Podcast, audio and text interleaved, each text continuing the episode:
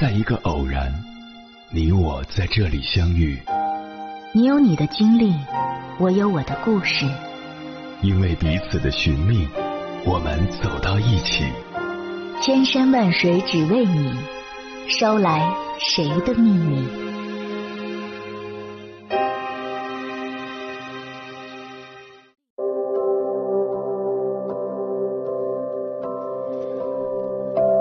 欢迎回来，各位夜行者，这里是正在直播的中国交通广播心灵夜话栏目《千山万水只为你》，深夜不孤单，我是迎波，我要以黑夜为翅膀，带你在电波中自在飞翔。你听说过直觉陷阱吗？简而言之，他们是那些你在生活中会下意识、不由自主去采取的思维模式，你甚至意识不到他们的存在。但他们的存在本身就会给你造成压力和负担，降低你的幸福感。接下来，千山万水只为你，跟朋友们分享的文章名字叫《这五个直觉陷阱是自寻烦恼的根源》，作者 L 先生。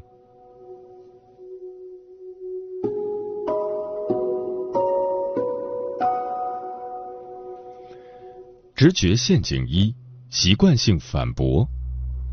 很多人平时在生活中可能都有一个下意识的习惯，跟别人沟通时，别人讲了一句话，他去回应，第一个字一定是不，然后才是下文。甚至很多时候，哪怕对方讲的话非常正确，也要挑出一个压根儿说不通的漏洞，也就是俗话说的杠。这种下意识的反应就叫做习惯性反驳。习惯性反驳的人，往往是喜欢高度的控制感，希望由自己来做出评判和决断的人。本质上，这叫做自我意识过剩。在生活和工作中，容易令人产生距离感，被贴上固执、以自我为中心、听不进别人意见的标签。这种思维模式的根源是过度的自我特权心态。所谓自我特权，指的是。所有人的思想和观点都是片面的，不够正确的。我一定是那个最正确的人。换言之，这就像玩角色扮演游戏，把自己带入主角的位置，认为其他人都是 NPC，自己才是拯救世界的英雄。高度的自我特权心态产生的结果就是自恋，即认为我需要放低姿态来配合你们这些凡夫俗子。而习惯性反驳，一般来说是比较轻度的自我特权心态的结果，甚至当事人往往也察觉不到。所以，如果你有这种习惯，那么也需要留意一下，你的这种习惯和心态有时候可能会拒人以千里之外。那么，如何调整呢？当你觉察到自己存在这个问题时，就已经成功了一半。你所要做的。就是有意识的去克服这个习惯，慢慢的削弱和降低自己的自我特权心态。一个简单的原则就是少说多听。当你想发表观点的时候，可以从“不，你说的不够好，听我说”转变为“你说的有哪些地方我是同意的，有哪些地方我跟你有分歧，我们可以如何达成共识”。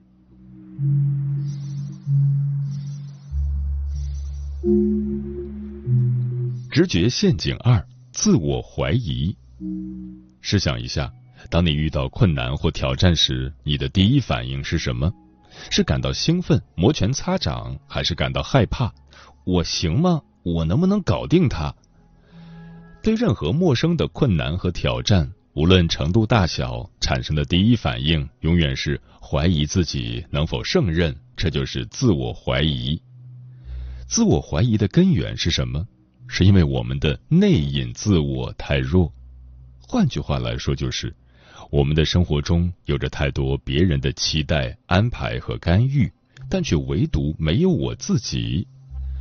容易产生自我怀疑的人，通常在成长过程中会比较遵循着某种既定的道路和规范去前进，依赖于某种稳定的生活模式，很少会有自己的想法。基于这种前提。他们会在潜意识里产生一种困惑：我所取得的成就究竟是来自我自己本身的动力和能力，还是来自我所遵循的道路？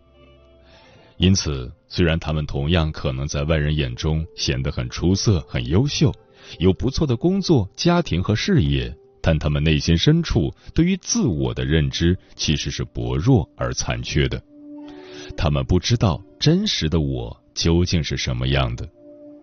他们缺乏对于我擅长什么、我适合什么、我想要什么的概念，因此，当他们面对超出了常规的、不熟悉的挑战时，他们就会缺乏支撑自己的勇气。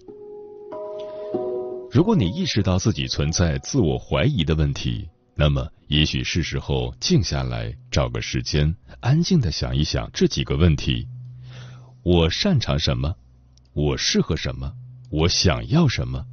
什么才是真正的我，而不是那个被外在力量推着的我？同样有一个小小的原则可以帮助你摆脱这种窘况，那就是更多的关注自己内心的想法，不要去压抑他们、应和他人，试着按照你内心的想法去做决定。无论是多小的事情，哪怕是今天去哪里吃饭这种小事都可以。请让自己更多的关注内心涌上来的真实想法，试着去捍卫他们。这可以有效的强化你的内隐自我，让你更加清楚的认识你自己。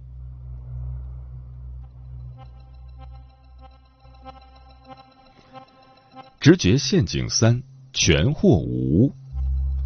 当你在生活中遇到一些小小的挫折，或者是事情并没有完全向着你期待的方向发展时，你的反应是什么？是能够冷静的思考问题出在哪里，如何处理，还是感到沮丧、失落、挫败，不断在心里对自己说：“我又把事情搞砸了。”后者就是一种典型的全或无的心态。认为事情必须百分百按照自己设想的方向发展，若有稍稍不符合计划的地方，就会引发一连串不希望看到的后果，从而就是失败的。在这样的人眼中，世上一切事情只有两种结果：一百分和不及格。一个简单的例子，假如你认识了一位新朋友，聊了两天很开心，突然第三天对方没有回消息了。此时你的心理活动是什么？一般人可能会觉得对方可能有事吧，但习惯全或无的人会不由自主的想到，是不是我说错了什么话，或者给对方留下了不好的印象，他不想再理我了。简而言之，习惯了全或无的人，容易在生活中对种种事情吹毛求疵，他们会有一个根深蒂固的信念。一切事情如果顺利的话，就应该按照我的预设来；只要不按照我的预设来，那就一定是出了问题。那么究竟是什么地方出了问题呢？一般来说有两种可能性：要么是世界出了问题，要么是我出了问题。前者会容易导向情绪失控、愤怒、冲动、暴躁。后者则容易导向自我否定、自怨自艾、质疑自己的价值和存在感。究其原因，全或无的根源是什么呢？主要是对于安全感的缺失，以及对于控制感的过度需求。大脑对世界有稳定、确定、可触及的需求，一旦我们意识到世界并不是这样的，我们就会缺乏安全感。从而，我们需要从其他地方来获取控制感，让自己感受到我还是能够控制自己和外界事物的，来维持我们对世界的安全需求。这种控制感具现化，就体现为对一切事情不偏离正轨的要求。所以，对抗全或无的思维方式也很简单，就是。试着让自己去理解、接受和适应一件事情。世界本来就是灵活的、变化的、不确定的。我们永远不是从稳定中寻求安全感，而是从适应中寻求安全感。真正的安全感和控制感是赋予自己足够的灵活性，让自己可以时时刻刻感受和触及世界的变化。并且改变自己来适应这个变化，并从中获益。一个简单的思考方式是：当你去规划一件事情的时候，不要只想着我希望它怎么样，而是多思考它有可能遭遇什么问题。当发生问题的时候，最坏的情况是什么？我如何避免或削弱这个最坏的情况？我可以如何为自己寻找资源来应对过程中种种可能发生的问题？简单来说，明确下事情的起点和终点，让自己具备兜底的心理准备和能力，这才是应对世界不确定性的更好方式。我们不需要把每种可能性都考虑到。我们要做的是，无论发生什么，都要有这不是最坏的情况，无论我怎么处理都不会太差的心态。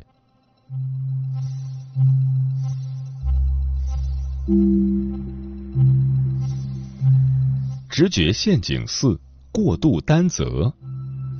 许多敏感的人容易有一个问题，当他们跟别人打交道的时候，他们总会不由自主的这样想：我如果拒绝他。表现不好，没有给出令人满意的回应，他会怎么想？这种心态往往会把他们推向深渊，给他们加上沉重的枷锁，因为他们无论考虑什么问题，做出什么回应，都不仅仅是出自自己的感受和想法，而是要同时考虑到对方可能会怎么想，从而造成巨大的心理负担和压力。但事实上，对方怎么想，那是对方的事情。对方有义务、有责任处理好他的想法和问题，这并不是你需要去操心的事情，你也做不了什么。阿德勒把这种方式称为课题分离。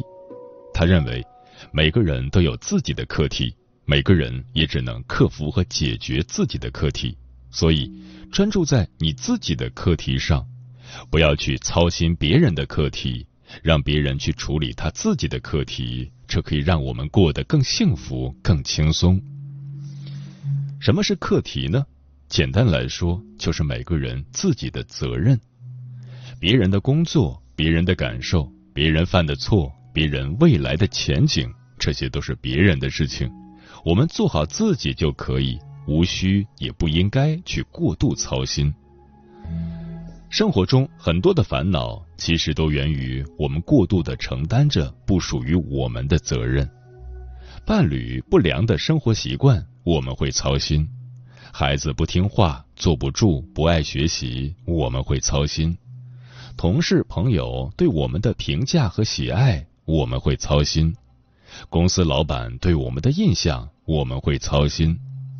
这些操心在很大程度上其实起到的是反作用，他们过度的榨干了你的精力和心力，让你没有办法从焦虑、忧虑中跳脱出来，真正把注意力放在行而有效的行动上面。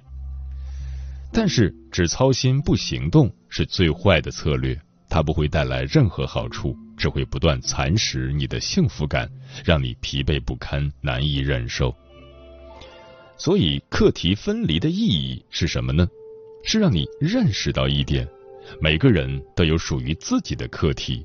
我要做的是管好我自己，然后才是去帮助别人。但是，课题分离也绝不是说你要完全只顾自己，不顾别人。不是的，一个更好的思维方式是：我不能干预和主宰对方的想法和行动。但我可以为对方提供力所能及的帮助和引导。举个例子，当你拒绝朋友的请求时，你无需过于在意，无需耿耿于怀，他会不会对我有意见？因为这不是你能决定的。你能做的是坦诚的告诉他，这个请求我帮不了，为什么？请你理解。但我能做的是这些。如果你有需要的话，随时来找我。同样。当你面对孩子不按你设想的路线发展时，你也无需过分忧虑。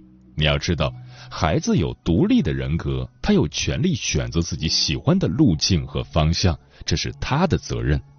但是孩子还小，可能有些事情是他并不清楚的，他的视野中可能会有迷雾。那么你能做的就是站在他的立场，帮他理清楚这些迷雾，让他更加明白他自己的想法和选择意味着什么，而不是把你自己的喜好和想法强加给他。简而言之，不要把别人的责任揽在自己身上，而是要明确一个态度：这是你的事情，你才是主人，但我会尽力帮助你，这样你的生活才会变得更轻松。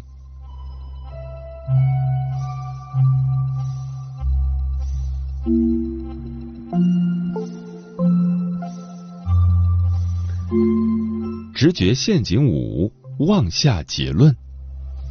想一想，你在生活中脱口而出“这不就是怎样怎样的”频率有多高？这种现象一般来说会有两种情况：第一种是面对一个陌生的事物时，容易把它跟已知的某个事物联系到一起，随后直接跳跃到结论，随口而出“这不就是某某东西吗？”另一种情况是，面对一个结果时，容易把它直接跟某个明显的原因挂钩起来，直接跳跃到归因，脱口而出，还能是什么原因？不就是某某没做好吗？这两种情况殊途同归。有这个习惯的人可能会发现一件事情：很多东西我明明都懂，但为什么用起来总是会碰壁？很多事情我明明想得很明白，但为什么执行起来却总是不按我的思路走？原因很简单，因为你并没有真的懂，只是以为自己懂了而已。这就叫做妄下结论。它指的是面对一个问题时，我们会在缺乏明显证据的情况下，仅凭着它跟过往经验的相似性。跳过思考、分析和推理的过程，直接给他下一个结论。为什么会有这种现象呢？一个可能的原因是，因为这些人大脑中负责系统二的监测和控制部分太弱，而系统一的直觉推理部分太强。丹尼尔·卡尼曼提出过经典的双系统模型。我们大脑思考事物、处理问题，往往先依赖快速的直觉思考，给出一个大体的印象和判断，再依赖严谨的理性思考，给出具体的、全面的、精确的分析过程，对直觉思考的结果进行检验和完善。前者就是系统一，后者就是系统二。研究发现，喜欢妄下结论的人，其大脑的控制功能较弱。换言之，他们能够快速得到直觉结果，但去审视和批判直觉的这部分功能是存在残缺的。这就容易导致他们思考和处理问题往往会比较简单，很容易得到似是而非的结果，从而导致处理问题出错，得不到最好的解决方式。当然，这并不是一个很严重的问题，也不是什么生理缺陷。它是可以被纠正和锻炼的，所以如果你有这样的习惯，不妨试着调整一下，避免对自己的生活和工作造成影响。如何克服这个问题呢？一个有效的做法是锻炼前额叶的控制和抑制能力。当你想脱口而出“这不就是什么什么”的时候，不妨停一下，考虑这几个问题。他跟我所认为的结论之间有没有不契合的点，或者存在着矛盾的地方？它重要吗？如果重要的话，我可以从什么渠道获取什么样的更多的证据来支撑或推翻我的猜想？我能否从一个更高、更抽象的角度去看待这个问题，给出一个更全面的判断？简而言之，拔高视野。把它从一个简单的联系和归因，用正反合的思路，试着从更高的视角去看待它，你可能会发现很多事情没有你想象的那么简单，但也没有那么复杂。让它显得简单或复杂的，其实都只是我们的视角而已。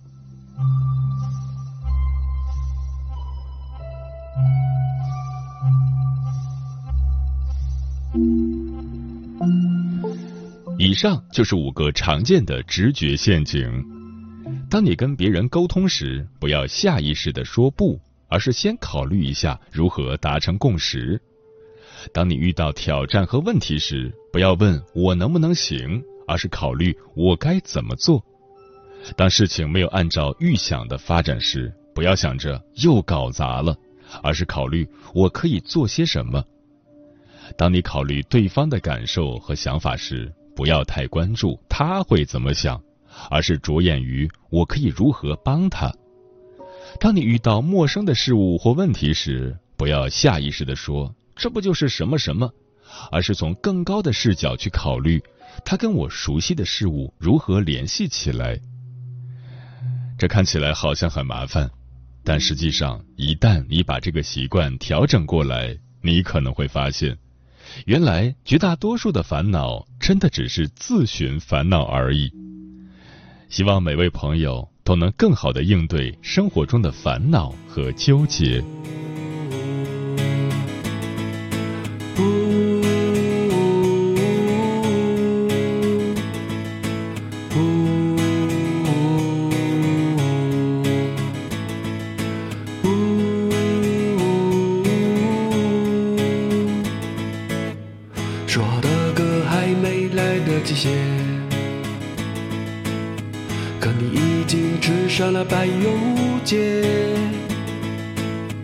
时间从来不在乎这一切，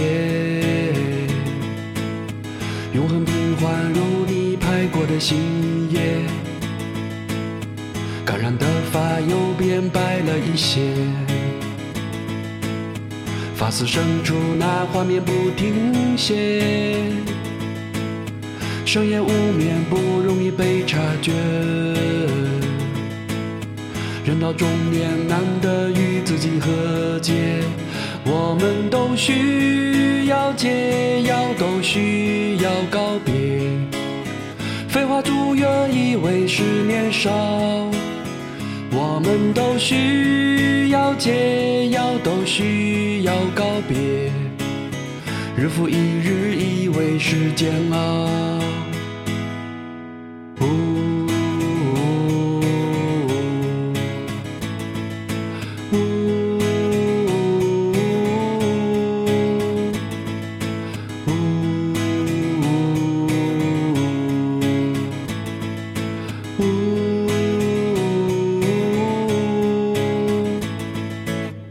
如果小米独自一个人喝。想起妈妈说这是她教的，怀旧徒增了折磨和瓜葛，播一首歌关于人间不值得，穿城而过路灯形形色色，三环环南不再是凉水河。镜中弯曲，退却了人和车。多年向前，让你忘掉了割舍。我们都需要解药，都需要接受。得失平常才算是逍遥。我们都需要解药，都需要接受。梦幻泡影才算是修道。啦啦